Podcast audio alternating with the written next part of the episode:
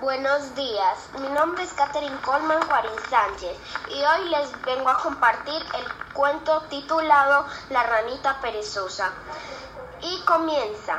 Había una vez una ranita que no le gustaba hacer nada.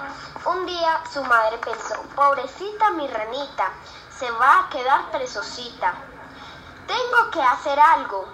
Así que ideó un plan con su esposo el sapo.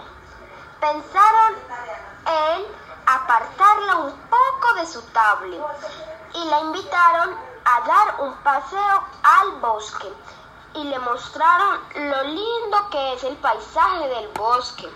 Finalmente lograron hacer que ella se enamorara de su hábitat y nunca más quiso volver a usar la tablet.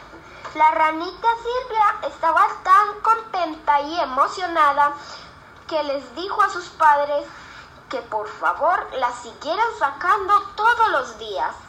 Así que así fue.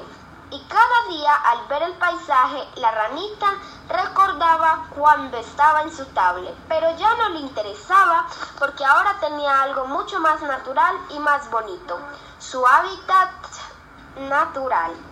Esa fue mi historia y estoy muy feliz de haberla compartido con ustedes. Hasta luego.